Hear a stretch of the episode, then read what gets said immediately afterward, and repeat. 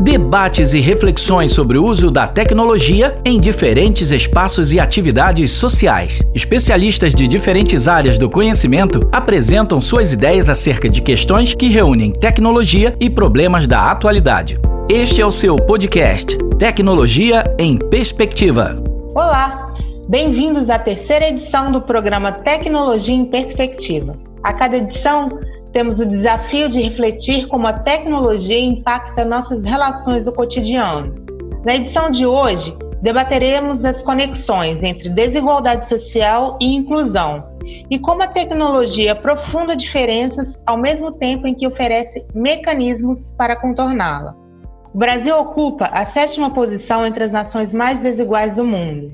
Na nossa frente, apenas países da África, continente que enfrenta diversos conflitos. Para as discussões, recebemos o cientista social Guilherme Nogueira de Souza, chefe do Departamento de Ciências Humanas e Filosofia do CAP-UERJ.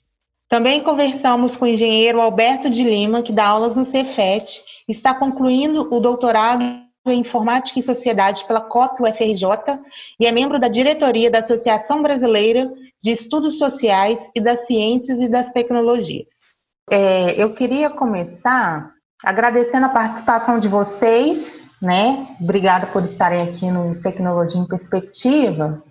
E para iniciar a conversa, é, eu queria suprir uma curiosidade minha que apareceu durante a produção desse programa, porque assim, é um desafio a gente encontrar é, profissionais que atrelem é, a questão da tecnologia com outros assuntos. Assim, a, a, nossa pesquisa por especialistas aparece muita gente da área da educação. Até o, o Luiz Cláudio, que participou do vídeo que a gente apresentou no programa de TV, que foi uma indicação do Guilherme, foi uma, é, um achado para a gente, porque ele pensa a questão da desigualdade a partir das bibliotecas públicas. Alberto, eu queria ver com você, é, você utilizou a engenharia elétrica, é, como ponto de partida para pensar a sociedade. Em qual momento da sua pesquisa você resolveu promover a aproximação dessas duas áreas do conhecimento? É, na verdade, essa história é um pouco anterior até a pós-graduação, porque eu tenho formação em engenharia eletrônica e de computação da UFRJ e é, talvez por não me encontrar durante o curso em muitas das atividades ou me reconhecer ali naquele currículo, eu me envolvi, comecei a me envolver com atividades de extensão dentro do centro de tecnologia. E aí foi quando eu tomei contato com temas como tecnologias sociais, é, sobretudo com um grupo que atua até hoje lá, que é o Núcleo de Solidariedade Técnica da UFRJ. E essa experiência foi assim uma espécie de ponto de virada, inflexão na minha formação.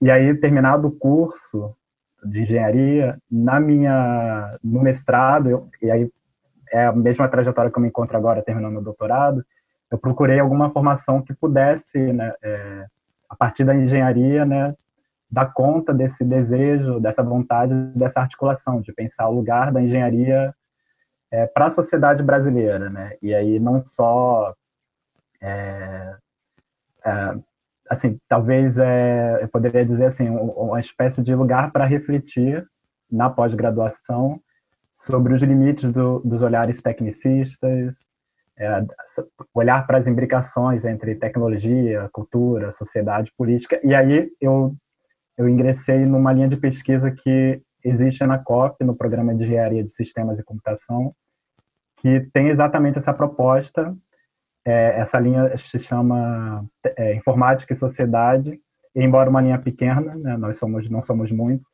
né, eu ingressei né, a outras pessoas, né, não só da engenharia, né, com essa perspectiva atuando e fazendo suas pesquisas nessa linha, mas é mais ou menos essa trajetória que me leva. Então, não foi durante a minha pesquisa exatamente de pós. Esse movimento, essa virada, esse desejo, ele nasce um pouco antes e, de alguma maneira, essa experiência na extensão universitária guiou essa minha escolha na pós-graduação. Guilherme chega junto com a gente e é muito difícil a gente é, pensar a sociedade através desses múltiplos olhares ou isso é uma questão que urgente, né? não só para pensar a sociedade, mas também para pensar essa questão da desigualdade social? É, eu acho que a gente tem alguma produção intelectual de, de, de, peso que tenta pensar a desigualdade no contexto da emergência dessas novas tecnologias. Né? É, então, desde o trabalho de Castells e outros autores que estão pensando nesse processo. Mas o trabalho uh, multifatorial para análise, né, análise baseada em fatores múltiplos, é sempre um desafio para essa produção. Em especial porque uh, há uma dinâmica na produção tecnológica, uma dinâmica nativa no mundo ocidental, de revolução constante. É, e, e o tempo de produção acadêmica por vezes não é exatamente o mesmo tempo de inovação da ciência, é, da, da, ciência aplicada. Então, por exemplo, a gente está discutindo, é, nesse contexto de suspensão das aulas e aulas remotas, a gente está discutindo acesso à tecnologia minimamente um 3G. Né? Sendo que 3G já é o ontem da emergência tecnológica, quando o país vai começar é, o leilão para a instalação do 5G, que é uma tecnologia revolucionária. Então, enquanto a gente, enquanto política social está discutindo é, o 2G, a eficácia do 2G, do 3G, dada uma emergência, é, do ponto de vista na ponta da tecnologia aplicada, você já tem um produto 5G. Então, estamos discutindo 3, já está chegando 5. É, esse lapso me parece uma marca entre a, a, a ciência aplicada na produção de produtos e a capacidade de análise dessa ciência, desses produtos no seio da, da, da, produção social, porque não somente há uma demora a um tempo próprio de incorporação dessas tecnologias, como um tempo próprio de análise do impacto dessas tecnologias é, no contexto social. Então, quando a gente consegue começar a produzir um, uma análise mais profunda e mais rica é, em diálogo com o tempo da transformação social, você já tem no mercado ou nos laboratórios de ponta emergindo novas tecnologias com um poder de transformação significativo daquilo que a gente tinha até ontem como mais moderno. Então, acho que esse elemento dificulta um pouco a manutenção de uma análise uh, multifatorial, qualificada, do artefato tecnológico numa sociedade que tem por regra a transformação e a renovação tecnológica constantemente convivendo com desigualdades em relação ao acesso mesmo às tecnologias de ontem, como por exemplo saneamento básico, uh, energia elétrica, são tecnologias de anteontem e que não necessariamente a gente conseguiu universalizar no mesmo momento em que elas se transformaram um produto no mercado. E até hoje a gente não conseguiu universalizar isso, né? Porque se a gente pensar num país continental como o Brasil, né, que a gente, eu, enquanto eu estava é, me preparando para para a gente conversar, eu me lembrei de uma entrevista da uma matéria da TV Folha da Copa de 2014. É, em alguns lugares do Nordeste, aquela seria a primeira Copa que as pessoas iam assistir pela televisão, porque foi quando chegou energia elétrica lá.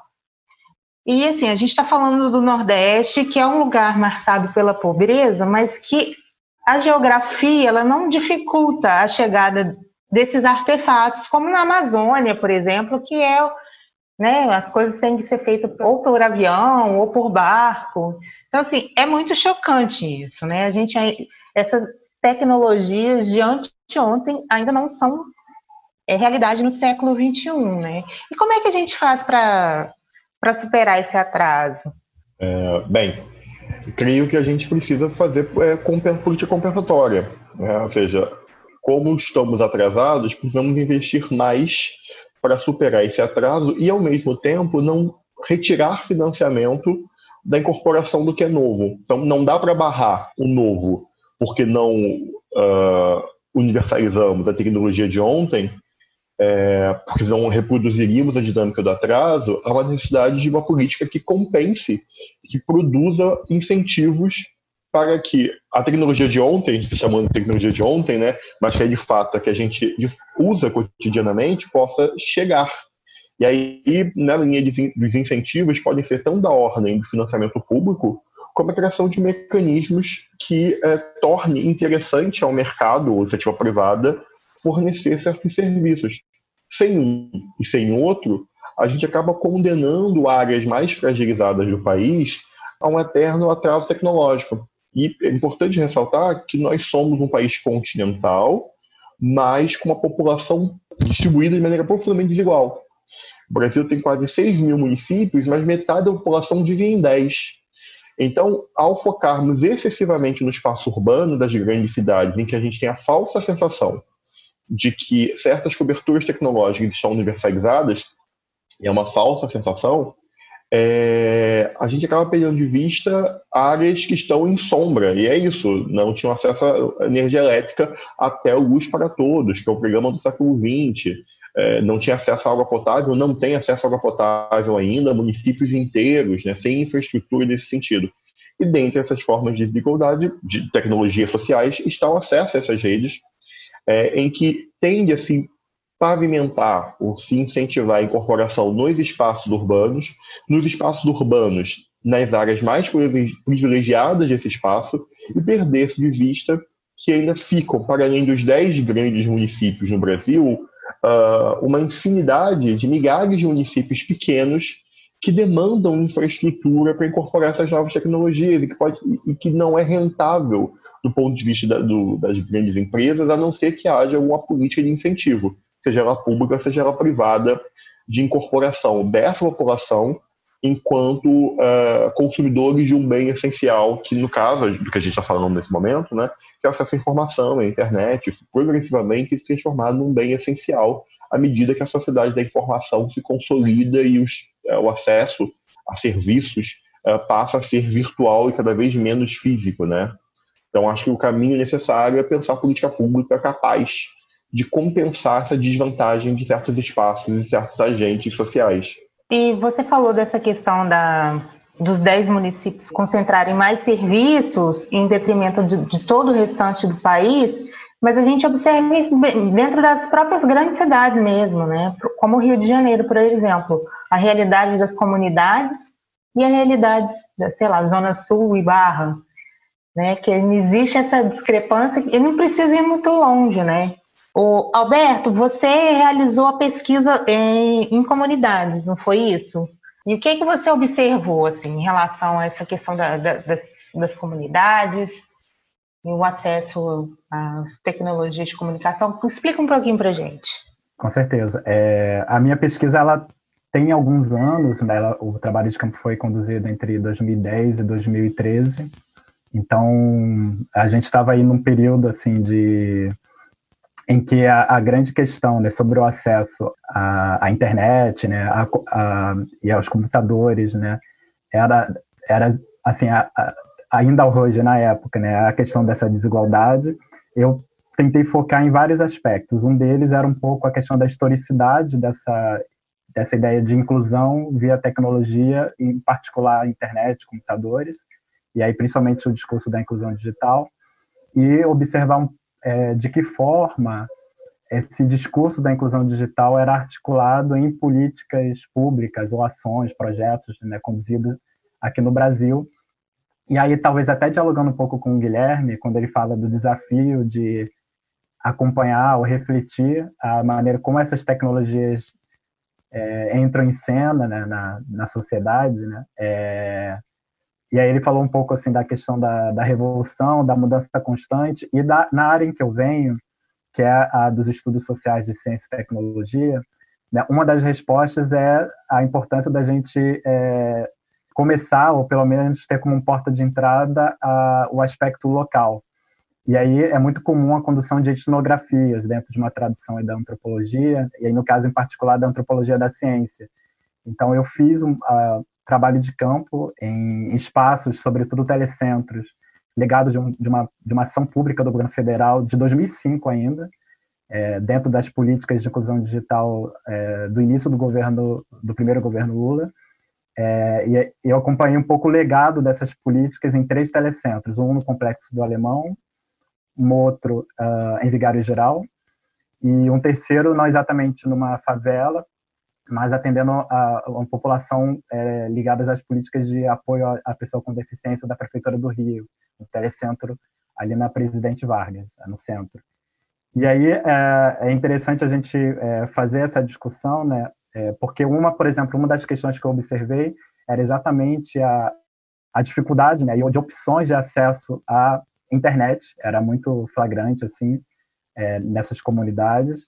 Os telecentros, eles, é, embora assim de maneira diferenciada, porque a política pública já tinha se encerrado, o ciclo né, da, da, de testes, de implementação tinha se encerrado no momento que eu cheguei para fazer a pesquisa, mas eu encontrei ainda os telecentros funcionando, e, por exemplo, a principal forma de acesso à internet nesses espaços era através de uma outra ação pública ligada ao Ministério da Ciência e Tecnologia na época, que era o GESAC, que era uma política de acesso é, via é, internet via satélite na época, e que tinha exatamente como proposta conectar pontos em que as operadoras não tinham é, interesse de oferecer à população.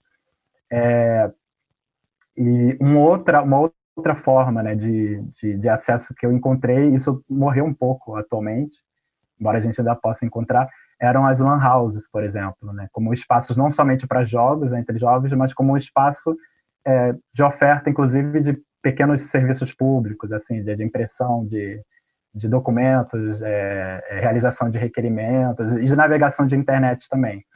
É, então, eu acompanhei também em paralelo a, a, a observar como essas, esses telecentros eram utilizados, uma certa tensão, inclusive, né, entre a, o governo federal, sobretudo, e as prefeituras, em muitos casos também, é, de reconhecer as lan houses é, como espaços de inclusão digital. Eu falei um pouco que isso morreu, esse aspecto das lan houses, porque a gente teve uma mudança em termos de uso das tecnologias da informação desde então, né? A gente está falando de horizonte de menos de 10 anos, por exemplo, em que o celular ele se tornou aí uma, uma forma de, de acesso prioritário é, nas classes de renda mais baixa, inclusive é, com a presença muito maior do que computadores, notebooks e desktops muito menos, muito menos. E mas assim tem outras questões que a gente pode observar nessa questão aí pensando mais atualmente, né, do acesso via celular, que é também a, a o perfil né, do acesso e dos pacotes de acesso que as operadoras costumam oferecer a essa população. Geralmente são, as, são pacotes de dado, com dados limitados, uh, ou seja, né, a navegação ela não é tão aberta como a gente imaginaria que seria interessante em termos de inserção nessa tal sociedade da informação, que também tem suas questões, eu acho. É, e geralmente os aplicativos que são, digamos, de acesso livre, né, em que os dados não têm limite, é, como WhatsApp, uh, Facebook, é, ou aplicativos para ouvir música, como o Spotify. Se a gente for a qualquer shopping center, a gente vai encontrar esses pacotes sendo vendidos por custo muito baixo. Mas o problema, e aí eu lanço assim, como talvez até uma provocação para a gente pensar, os limites também dessa ideia de inserção é inserção no quê? Porque a gente sabe que, por exemplo, essa experiência de internet nessas plataformas estão condicionadas a algoritmos que são fechados, onde a dinâmica da interação ela não é controlada por quem está acessando, a gente não tem ideia e, e, e, domínio sobre a forma como a informação que a gente divulga ela vai, por exemplo, se espraiar, e também não temos total controle, embora é, sobre os dados, os nossos dados, né, que são monetizados, vendidos, né, e viram uma espécie de ativo. Então, enfim, né, tentando responder já caminhar um pouco para o período mais atual, né, foi um pouco aí o perfil da minha pesquisa no momento. E é curioso que, como é, acreditava-se que o desenvolvimento tecnológico iria resolver certas questões, mas que, na verdade, estão aprofundando isso. Essa coisa do, da desigualdade mesmo, né? Concentração de renda, isso acaba aumentando apesar do desenvolvimento tecnológico. E, e aí o Guilherme tinha lançado uma questão é, acerca dessa coisa de, do financiamento dessas políticas. Existe falta de interesse? Como é que a gente caminha para resolver essa equação da desigualdade?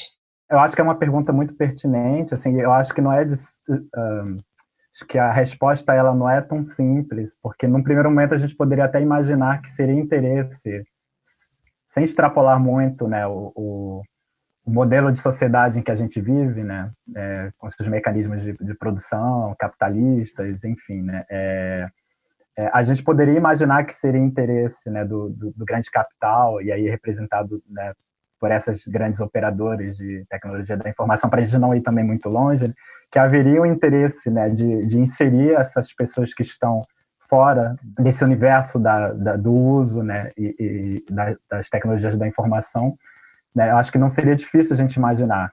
Né? E, curiosamente, no Brasil, né, eu percebo que uh, essa ideia, talvez essa concepção né, de a gente é, universalizar né, ou massificar o uso da, e o acesso a essas tecnologias, ele não, não se confirma como talvez a gente pudesse observar em outros países. Até como um interesse capitalista mesmo.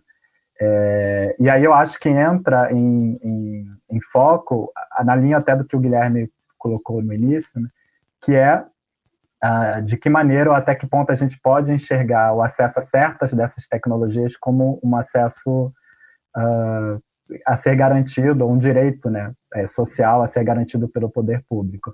Essa talvez seja a grande, a grande, a grande luta. A gente, por exemplo, viu muito recentemente né, a permissão né, da privatização da, da, da distribuição né, e, do, acesso à água. Né? E os prognósticos são terríveis, tendo em vista a, a própria experiência que a gente teve com a, a, a privatização do setor de telecomunicações né, e a internet, eu estou falando de, da, do setor como um todo. Então, uh, eu diria que talvez falte a, a gente é, dar um passo atrás, né? E aí, quando eu estou falando a gente, eu estou falando a sociedade como um todo, mas eu incluindo, inclusive, né, aqueles que a nossa classe média, né, e, e, e, a elite brasileira, eu diria de alguma maneira, né, em enxergar, é, é, nos enxergar como uma sociedade, em termos de um projeto de nação a ser a ser construído. E eu acho que talvez porque a gente é marcado, e aí a, a, a gente até retoma esse de, um deba, o debate parecido que nós fizemos na TV UERJ, né, que talvez seja a gente retomar as marcas da, do colonialismo, uh, da escravidão, enfim, uma série de marcas que nós carregamos como sociedade, que talvez por não terem sido enfrentadas, elas dificultam essa visão de, de nação, né, e de uma de uma de uma construção de sociedade que passe, né, por interesses comuns, né, que seriam transversais a todos. Então, eu, eu apostaria por aí, talvez, né. É, eu acho que, dialogando em especial com o final da fala do Alberto, é, a gente conseguiu no Brasil é, uma, uma, política de modernização conservadora historicamente, né? É, o Brasil conseguiu incorporar uma série de princípios considerados é, contemporâneos no mundo ocidental e, ao mesmo tempo, preservar estruturas é, supostamente arcaicas nessa relação. E supostamente porque é, são perspectivas de que a modernidade por si só seria capaz de abolir práticas pré-modernas, de ser um equívoco de análise. Mas, de fato, nos construímos como nação é, conjugando princípios aparentemente contraditórios. Então, conseguimos, por exemplo, implementar é, uma, uma política uh, liberal uh, desde o século XIX, do ponto de vista de direitos, de construção de cidadania e a manutenção de um sistema escravista.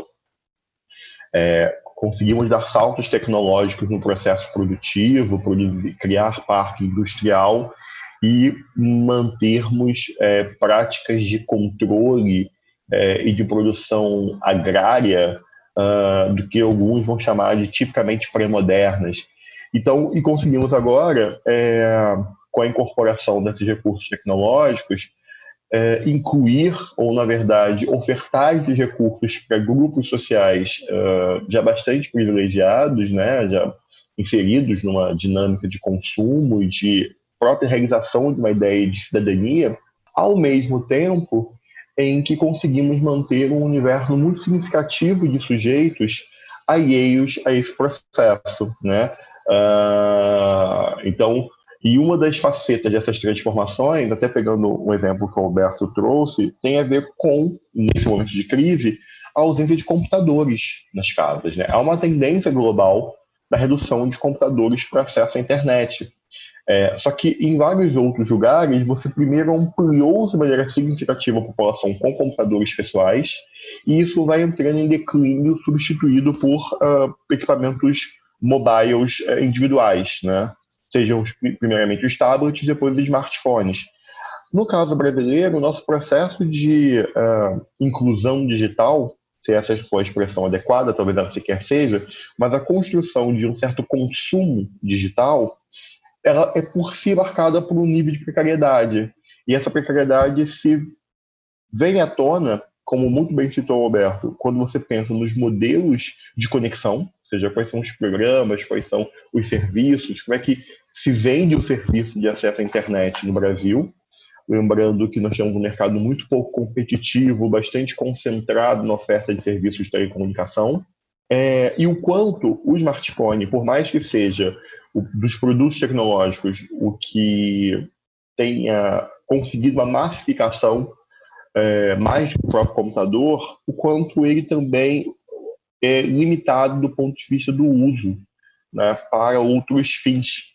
É, e no momento como esse, em que você, em que se coloca como pauta o debate, por exemplo, sobre ensino e o uso de tecnologias, é, o que se vê é o quanto essa é uma ferramenta pouco qualificada, por mais importante que ela seja, pouco qualificada, até mesmo porque, seja é, termos planos que não possibilitam acesso para além das mídias sociais, é, que, enfim, é, não nos cobram mensalidade, mas é, são rentáveis a partir dos nossos dados, seja porque não há uma educação, a gente não conseguiu produzir uma educação para o uso dessas tecnologias. Né? E parte desse problema a gente vivencia com um fenômeno que não é só brasileiro, né? ele, ele marca todas as democracias liberais no Ocidente, pelo menos, que é da pulverização de notícias falsas via aparelhos tecnológicos. Então, a ausência de uma, de uma educação até prévia ao consumo tecnológico, uma educação científica, uma educação capaz de suspeitar de certas informações, é, conjugada com um acesso relativamente precário a essas tecnologias, mas tecnologias que facilitaram por certa conexão, geraram novos desafios. Resolveram alguns e geraram novos. Um deles talvez seja esse. Né? No cenário político, você tem a emergência progressiva de narrativas deslocadas dos fatos, mas se espalham rapidamente sem necessariamente um questionamento por parte de quem compartilha, até porque são feitas para serem compartilhadas de maneira rápida, de celular a celular, fora do controle de qualquer debate público sobre essas informações. Então, talvez a gente precise dar um passo atrás de fato, e um passo atrás, inclusive, fortalecendo uma educação para o uso das tecnologias. Né?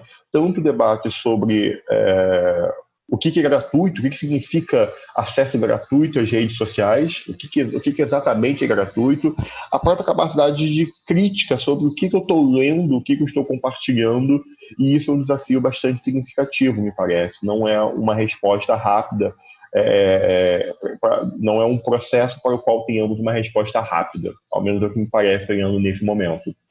É, eu queria voltar um, um pouquinho, um pouquinho atrás do, é, de coisas que Guilherme disse, como Alberto, a respeito dessa, da, da, do nosso problema da, da herança colonial. Né? O Brasil, no relatório da PNUD, que foi divulgado no, é, no início desse ano, é o sétimo país mais desigual do mundo.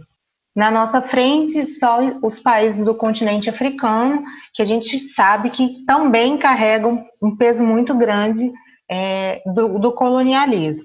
Né? É, o país também concentra muita riqueza, é o segundo maior no mundo é, nessa questão da, é, da, construção da riqueza.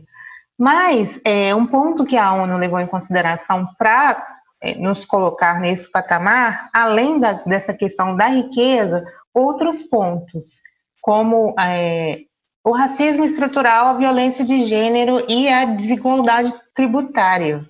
Como é que a gente avança nisso? É, você falou, Guilherme, dessa coisa também dessas, dessas novas narrativas, né, de, de pensar, de entender que elas também são fundamentais para a gente superar ou avançar né, no debate do racismo e é, da violência de gênero. E aí a gente tem um amplo debate a respeito dessa questão da tributação, né, que a gente está, inclusive, vivendo agora com a questão da reforma administrativa do país, funcionalismo público. Enfim, eu queria que vocês é, refletissem um pouco sobre isso, já que a gente está se encaminhando para o final da nossa conversa.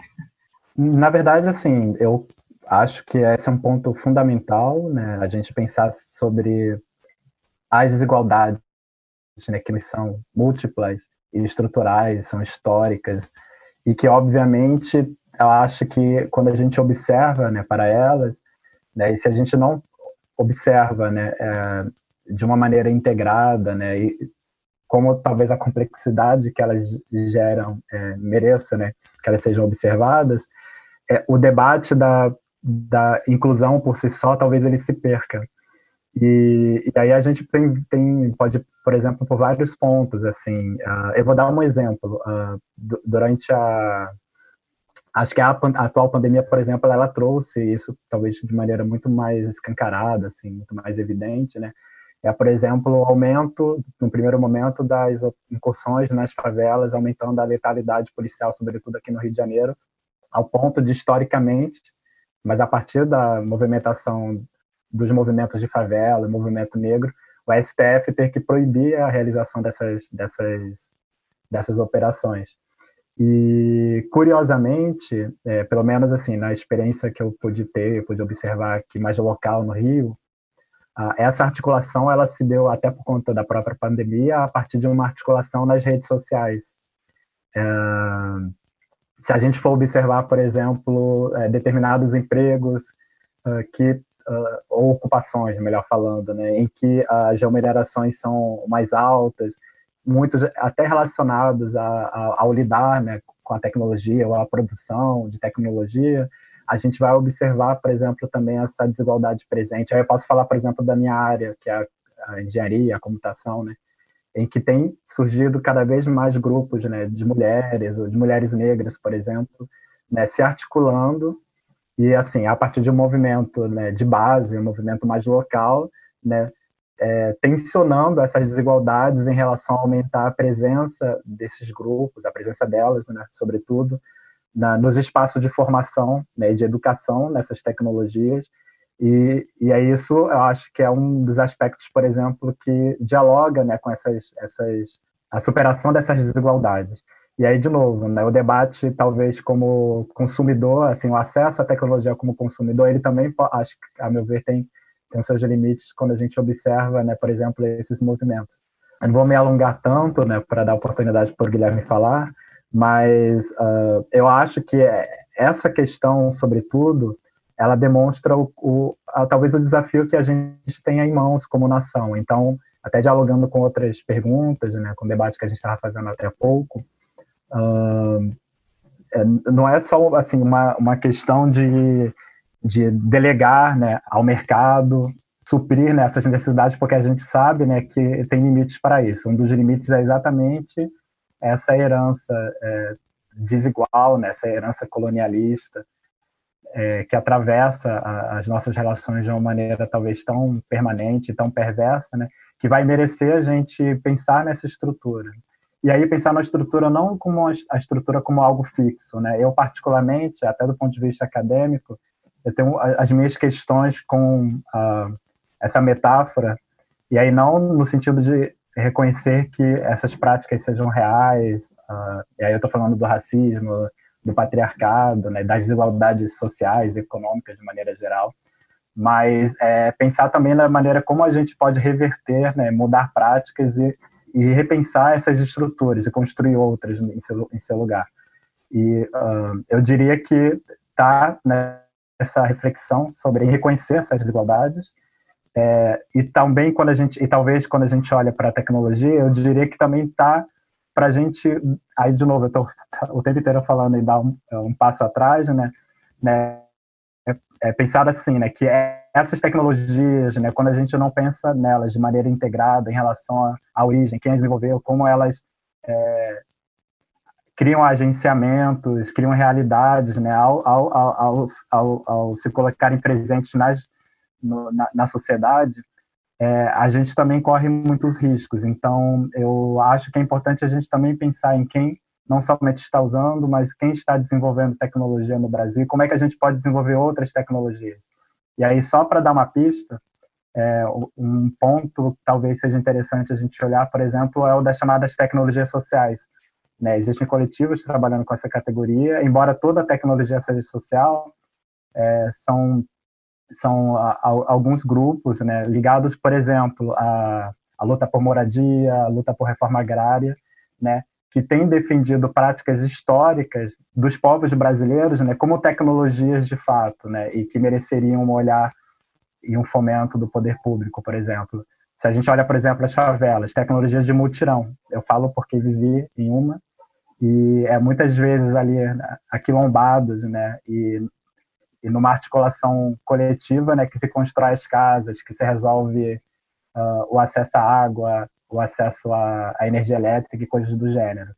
É, se a gente olha para os assentamentos de reforma agrária, por exemplo, a gente vai encontrar muitos exemplos, né?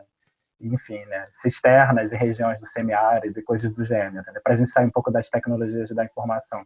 É claro, são iniciativas locais, né, é, ali de base, nascidas muitas vezes de um cenário precário e aí na urgência de resolver os problemas, mas que demonstram, né, além de uma capacidade inventiva do nosso povo, né, ou seja, algo que está além e que talvez mereça até mais importância do que a tentativa de recriar aqui no Brasil um Vale do Silício, como eu ouço muitos colegas falando. Então é uma provocação que eu deixo aí, né? A gente observar como esses povos ditos, essas partes da população dita é, é, apartada, né, dessas benesses da modernidade, também tem criado, né, formas de resistência e de resistência que mereçam, acho que merecem a atenção do poder público, sobretudo. É curioso, né, que assim é, a pandemia desvelou muito isso, né, Dessa, desse aquilombamento, a gente falando do Rio de Janeiro, das comunidades, né, porque as pessoas estão até o momento assim tentando se resolver porque o, o poder público né, não chega lá, né? E outra coisa também que, que você falou assim sobre a questão da, da regulação e tal do próprio mercado que a gente não pode esperar, considerando esse momento que a gente está vivendo com um saco de arroz custando a 40 reais, né? Eu acho que a gente já pode desistir dessa história de que o mercado ele se regula, né? Ou de que maneira ele se regula. Não é mesmo, Guilherme? Na verdade, vem. É... o mercado se regula. É, se, essa, se essa regulação significa inclusão social, é uma outra história. Uhum. Mas com um dólar a seis reais e uma demanda internacional pelo arroz, o mercado se regulou qual é o prejuízo social disso, é de fato é uma outra conversa. É, mas tem uma questão sobre, é, sobre esse debate do presente que eu acho que é importante pensar, é que se por um lado a gente tem uh, uma certa reprodução de estruturas de exclusão, essas estruturas talvez nunca tenham estado tão nuas no debate público. É, então, quando, por exemplo, Alberto traz exemplo de coletivos de mulheres, coletivos de mulheres negras, uh, criando mecanismos para estar é, em certos espaços que, em geral, são profundamente dominados por homens e homens brancos, como a área das tecnologias e boa parte das áreas de ponta da produção do conhecimento, é, e você vê uma profusão de debates públicos sobre formas de produção e reprodução das desigualdades, é importante reconhecer que a gente tem, ao mesmo tempo que dificuldades de comercialização do acesso, limites quanto às políticas de fato de inclusão, reprodução de formas uh, arcaicas de marcação da diferença, mas ao mesmo tempo a gente tem um debate público bastante intenso e muito debate público intenso, trazendo, uh, produzindo nudez desses mecanismos de exclusão, de morte dos corpos fragilizados, é, passa pela articulação nas redes. É, e aí, redes de formas muito, muito amplas, né? desde a rede dos moradores, por exemplo, das áreas precarizadas que são objeto da ação da polícia, mas muitas dessas redes de vizinhos só conseguem ultrapassar as barreiras geográficas da sua localidade porque tem alguém com o celular filmando a ação, do, a ação indevida ou criminosa do agente do Estado. É, então, fico pensando, por exemplo, numa experiência como o jornal Voz das Comunidades, que, enfim, é, já tem mais de uma década dessa experiência, o quanto a, essas tecnologias também possibilitaram, ao ser incorporada por certos movimentos, por certos atores sociais, é, um reposicionamento de algumas agendas. É, e tornaram mais tensas ou mais, mais densos o debate público sobre alguns temas, até porque é, essas tecnologias, é, se por um lado elas não são a panaceia, por outro elas conseguiram ampliar vozes no debate público, algo que alguns anos atrás era muito dependente das estruturas de emissão, como a televisão, como o rádio. É, hoje você tem um debate para bem, para mal, de um, uh, um, questionamento dos tradicionais órgãos emissores, por exemplo, de informação ou de pauta, quando você tem cidadãos comuns produzindo material e que claramente conseguem visibilidade no espaço público e até mesmo no debate público em função dessas tecnologias. Ao mesmo tempo, você tem sim um processo de precarização e de surgimento de mecanismos de, que tentam induzir os sujeitos ao equívoco, à informação inadequada. Então, como a tecnologia de fato ela não é neutra, né, ela responde a contextos sociais e ela responde a conjuntos de interesses na sua produção e distribuição, tem um lado que eu acho que é positivo e é importante ressaltar, que ao mesmo tempo que ela produz algum nível de reprodução da desigualdade, é, ela também tem possibilitado a denúncia dessa desigualdade por um número cada vez maior de atores né, que vêm a público e que vão ocupar certos espaços dentro de redes sociais, por mais que acho que é, super, é absolutamente central o debate que o Alberto propôs é, nessa conversa sobre quem está produzindo, o que está se produzindo, é, do ponto de vista de tecnologia de informação, mas é, há brechas, e essas brechas têm sido exploradas por corpos subalternizados no sentido de dar visibilidade às suas pautas. Então, a pauta das mulheres trans, a pauta do encarceramento da, uh, da juventude negra, a pauta uh, da misoginia e do racismo em certas áreas. É, você tem aí projetos e iniciativas que estão conseguindo dialogar e formar quadros a partir dessas redes. Isso me parece importante porque aprofunda um pouco da experiência do debate de democracia efetiva para um país tão desigual e cujo direito ao debate público também é desigualmente distribuído. É, é curioso você falar é, sobre isso, Guilherme, porque sei lá, eu acho que em 2010 ou 2011, é, eu me deparei com, é, um, com um livro, é, acho que é de um sociólogo chamado John Holloway, não sei se você conhece, também não me lembro se o nome dele é certo é isso, John Holloway, que chamava Crack Capitalism. E aí, a ideia central dele é, diria, dizia respeito de que não haveria essa grande revolução que a gente espera mas que a gente ia fazer mudar o, mudar o mundo é, através dessas brechas que esse sistema nos permite. Né? Eu acho que a gente está muito nesse momento agora, né? de tentar brecha para reverter essa situação, não é mesmo?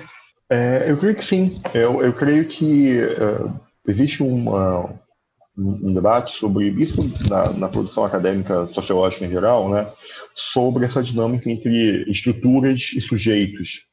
É, e as estruturas tendem a reproduzir uh, o status que a, que a conceberam. Então, a tecnologia de uma sociedade desigual tende a reproduzir formas de desigualdade a despeito das boas intenções dos sujeitos que possam estar nos laboratórios pensando é, soluções para o mundo.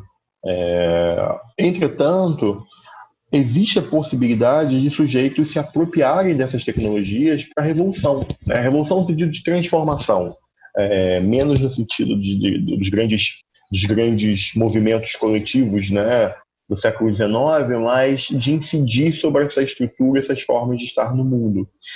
Saindo das tecnologias de comunicação, se a gente pensa, por exemplo, que o sistema educacional brasileiro e no mundo inteiro não foi pensado para as classes subalternizadas. O sistema educacional não foi pensado para os mais pobres. No caso brasileiro, não foi pensado para os descendentes de escravizados. É, e ainda assim, à medida que esses sujeitos foram incorporando e sendo incorporados essas instituições, a despeito de enormes conflitos e até mesmo de contradições, conseguiram pautar a partir delas as tais brechas, né? pautar formas de discutir o próprio sistema educacional a partir da ocupação dos lugares, desses lugares. Se a gente pensar, por exemplo, a política de cotas, da qual a UERJ é uma das pioneiras, ela mudou a universidade pela brecha. A política de cotas é uma brecha. Uma brecha legal, uma brecha no, no, no, no na, na, política institucional de acesso à universidade, que é extremamente hierarquizada e elitista no Brasil, é uma brecha. Essa brecha tem produzido e tem repercutido impactos tanto na universidade quanto fora dela. Quando outros corpos não brancos, uh, não entendidos como devidos em certas profissões, passam a ocupar esses espaços e passam a ser referência e a levar certos debates para esses lugares. Então, eu penso que a tecnologia da informação, mas também outras tecnologias, é, tendem à reprodução das desigualdades, ao mesmo tempo que os sujeitos têm o potencial de se apropriar dessas tecnologias para questionar parte dessa ordem social. Então, creio que as políticas educacionais, por exemplo, são, são um exemplo disso, assim como os movimentos em rede, os coletivos que se organizam em torno das redes sociais, que não perdem de vista o que significa uh, uma multinacional ser detentora de três, quatro, cinco grandes redes sociais e, portanto, ter um banco de dados de milhões de pessoas, mas também estão ocupando uma brecha naquele espaço para pautar certas discussões uh, às quais alguns sujeitos não teriam acesso se não fossem via essas tecnologias. É isso, então. É, Alberto, você quer fazer alguma colocação para a gente já encerrando? É, na verdade, eu vou até brincar né, que a, essa questão né, da, revolução, mudanças estruturais, é, é, talvez seja uma, uma questão para mais cinco horas de discussão. Né? Mas eu, eu acho que eu me alinho ao Guilherme e eu acho que é imprescindível a gente não perder de vista né, as brechas, mas uh, esse mundo, né, em que essas mega estruturas informacionais, né, estão dominadas por poucos atores, o momento que a gente vive no país, né, enfim, né, que talvez não seja o mais auspicioso para a gente pensar e construir utopias, né, é, coletivas ou que estariam aí compartilhadas pela população como um todo. É, se a gente talvez se ater né, a essa eu vou brincar aqui, talvez, né, grosseiramente chamar de mega estrutura, se a gente não der uma, tal, talvez, é, tentar observar onde estão as fissuras, né, as brechas, e, e, aí pensar também no lugar das tecnologias, né, como bem lembrou o Guilherme, né, a, os grupos que vêm questionando exatamente essa, essa, essas desigualdades e, e estruturais né, dentro da, dessas próprias redes, eu acho que a gente não vai caminhar. Eu acho que é nessas experiências de, de utopia mais locais, mais micro, que a gente pode construir o novo. O novo ele não vai surgir, da, da, eu acho, da, da, do coração de, e mentes de pessoas iluminadas, né, de seres humanos, de super-humanos ou algo do gênero, mas vai sair dessas experiências né, locais. E a partir delas a gente vai construir né, essa outra sociedade. É, obrigada, gente. Eu queria agradecer a participação de vocês. E, e, e, assim, uma coisa que não sai da minha cabeça é que, apesar do retrocesso que a gente está vivendo, sempre reverbera para mim uma, uma frase do Chico Science, que é um passo à frente e você não está mais no mesmo lugar, né? Então, acho que é, é muito dessa negociação. Eu queria agradecer a vocês pela participação, pelo tempo, pela colaboração por nos enriquecer enriquecer o debate que a gente está propondo fazer. dizer que o Centro de Tecnologia Educacional está de portas abertas. Guilherme e Alberto. Então é isso. A gente se vê na próxima. Muito obrigada.